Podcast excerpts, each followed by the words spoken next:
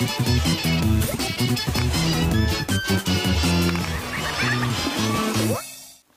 欢迎来到猪猪姐的奥特曼时间。每一代奥特曼和他的人间体都有着自己的个性和特点。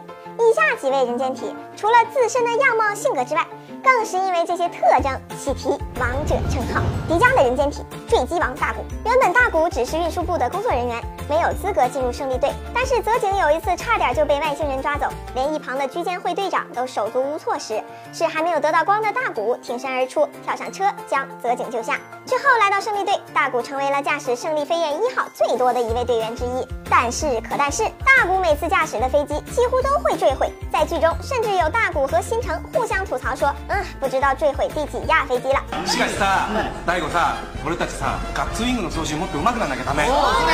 何機壊してるかっていうと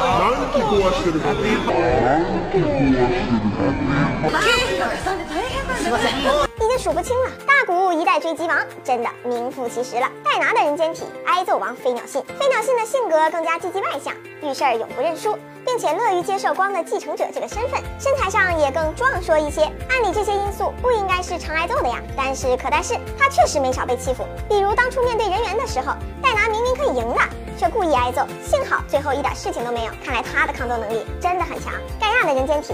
科学王高山我梦，高山我梦在十七岁时就已经得到了量子物理学的博士学位了。我梦曾经说过，我不会死，这个世界也不会毁灭。不同于其他奥特曼呀，他的变身器可是自己造出来的。在平成系奥特曼中，学历最高的非他莫属。高斯的人间体饲养王春野武藏，除了平成三杰的人间体之外，高斯的人间体更有意思了。善良的武藏一直以人类与怪兽共存的慈爱之心为原则，主张与怪兽和平共处。最后呢，人间体如愿以偿了。成为了一名怪兽饲养员呢。